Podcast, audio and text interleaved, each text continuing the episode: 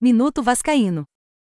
O Vasco decidiu pedir a exclusão do árbitro de vídeo na Série B e anulação do jogo contra o Brasil de Pelotas.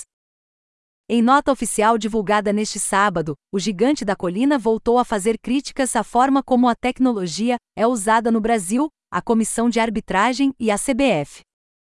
Definiu ainda como erros grotescos o que ocorreu na sexta-feira em São Januário. Gostou do conteúdo? Compartilha com seus amigos e ajude a crescer nossa comunidade da Fanáticos no Telegram.